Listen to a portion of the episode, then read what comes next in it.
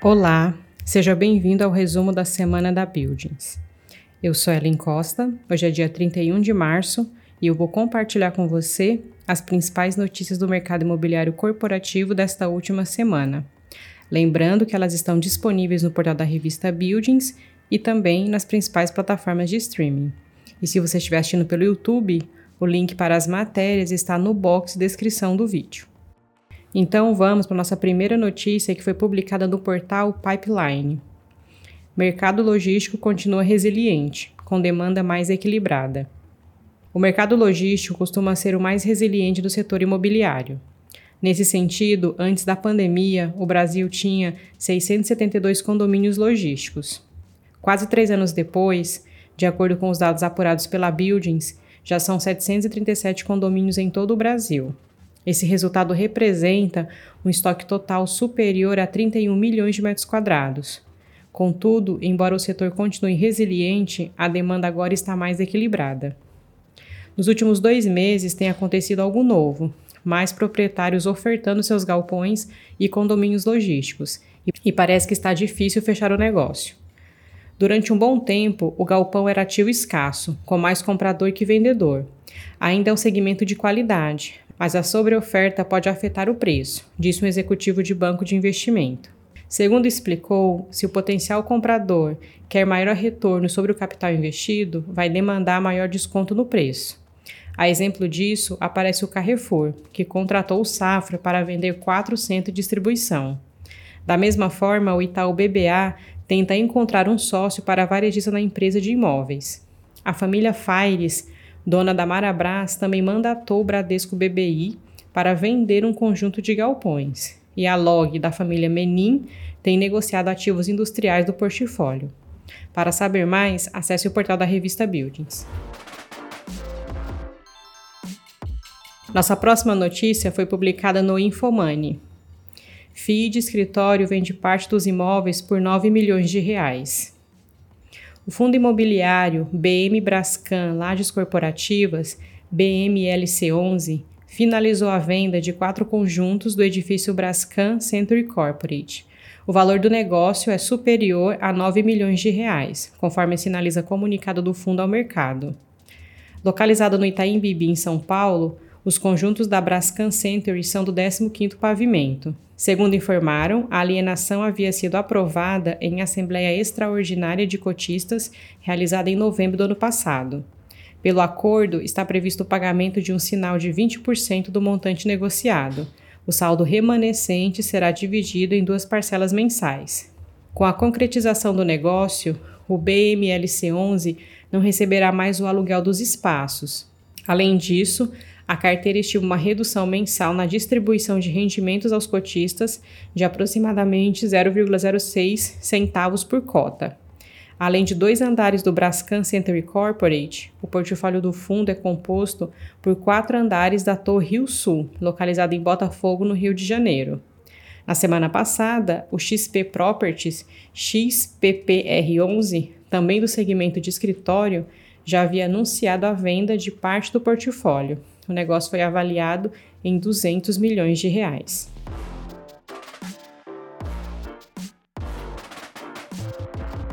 Nossa próxima notícia foi publicada na CNN. Inflação do aluguel. IGPM sobe 0,05% em março, diz FGV. O Índice Geral de Preços ao Mercado, o IGPM, apelidado de inflação do aluguel, subiu 0,05% em março, após queda de 0,06% em fevereiro, informou na última quinta-feira, dia 30, a Fundação Getúlio Vargas. Com o resultado, o indicador acumula alta de 0,20% no ano e de 0,17% em 12 meses. A expectativa em pesquisa da Reuters com analistas era de alta de 0,15%. Em março do ano passado, o IGPM tinha avançado 1,74%, com alta acumulada de 14,77% em 12 meses. Na análise de André Braz, coordenador dos índices de preço da FGV, o IGPM acumulado em 12 meses segue em desaceleração e registra sua menor taxa desde fevereiro de 2018, quando apresentara queda de 0,42%. Os índices componentes do IGPM também apresentaram desaceleração nas taxas interanuais. No mês de março, enquanto os índices ao produto e da construção civil desaceleraram, a variação do IPC acelerou devido à volta da cobrança dos tributos federais sobre a gasolina, cujo preço subiu em média 6,52%. Já o índice de preços ao produtor amplo, IPA, caiu 0,12% em março, após queda de 0,20% em fevereiro. O resultado, segundo a FGV, foi influenciado pelo subgrupo combustíveis para consumo, que passou de 4,07% para menos 1,46% mês a mês. O índice de preço ao consumidor, o IPC, por outro lado, avançou 0,66% em março, ante alta de 0,38% em fevereiro. Cinco dos oito componentes do índice variaram para cima neste mês. O Índice Nacional de Custo da Construção, o INCC, variou 0,18% em março, em comparação ao avanço de 0,21% em fevereiro. Para saber mais, acesse a revista Buildings.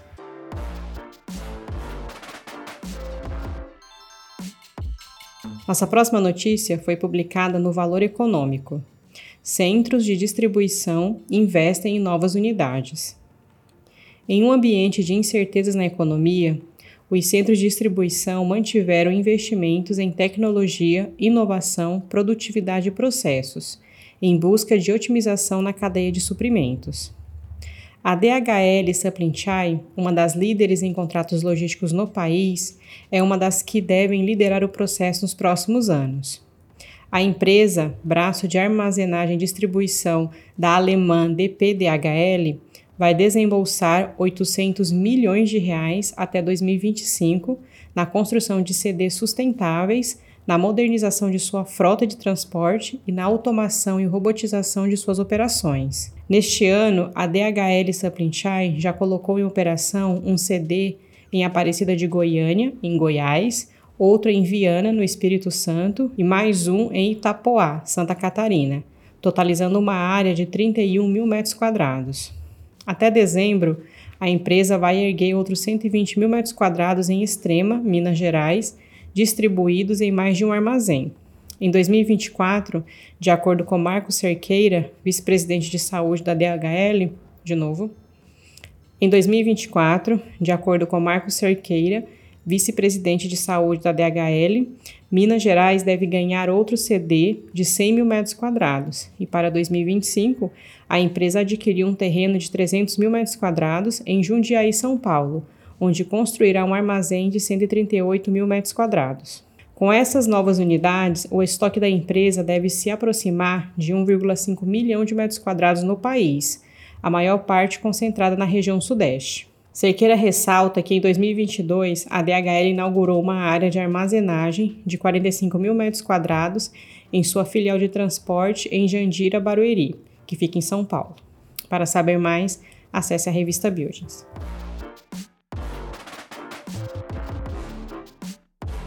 Nossa última notícia foi publicada no portal fiis.com.br. Como diversificar uma carteira de fundos imobiliários.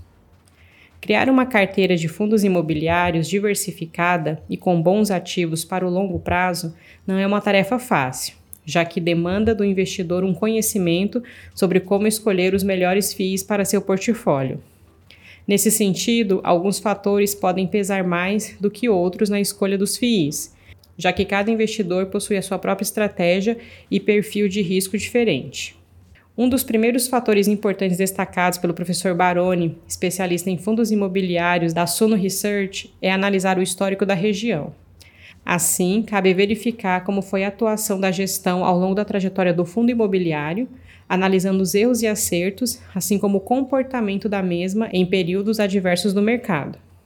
Além disso, é muito importante considerar o contexto que esse histórico da gestão está inserido, isso porque um fundo criado em 2020, no início da pandemia, não deve ter a mesma régua de avaliação para fundos imobiliários criados em 2015, por exemplo. Na média, o desempenho desses fundos pode ser diferente, mas não necessariamente porque a gestão fez um trabalho ruim, já que o contexto macroeconômico que se vive é muito importante nessa comparação. O especialista também destaca um ponto sutil que poucos levam em conta: a empatia criada entre o gestor e o cotista. Para ilustrar essa ideia, Baroni compara a relação entre os gestores e os cotistas de fundos imobiliários com a situação de um médico e um paciente. Segundo ele, o momento se encontra muito favorável para os fundos imobiliários de papel, sobretudo pela volta da inflação e do avanço dos juros no Brasil. Apesar disso, Baroni diz que não se deve desprezar bons fundos de setores como shoppings, renda urbana e logística, por exemplo, que estejam pagando um yield próximo de 10% ao ano. Baroni esclarece, abre aspas, o tijolo tem um modelo de precificação diferente. Se você pega essa taxa de juros futura, que hoje está em 13% ao ano, e traz isso para 9 ou 10% ao ano dos fundos de tijolo, você tem um efeito de mola comprimida que dispara no fundo de tijolo e você joga esse negócio para 30 ou 40% para cima, considerando a valorização da cota. Fecha aspas. Para saber mais, acesse a revista Buildings. E antes de finalizar, te convido para conferir os artigos e outros conteúdos disponíveis no portal da revista Buildings e também no nosso canal no YouTube.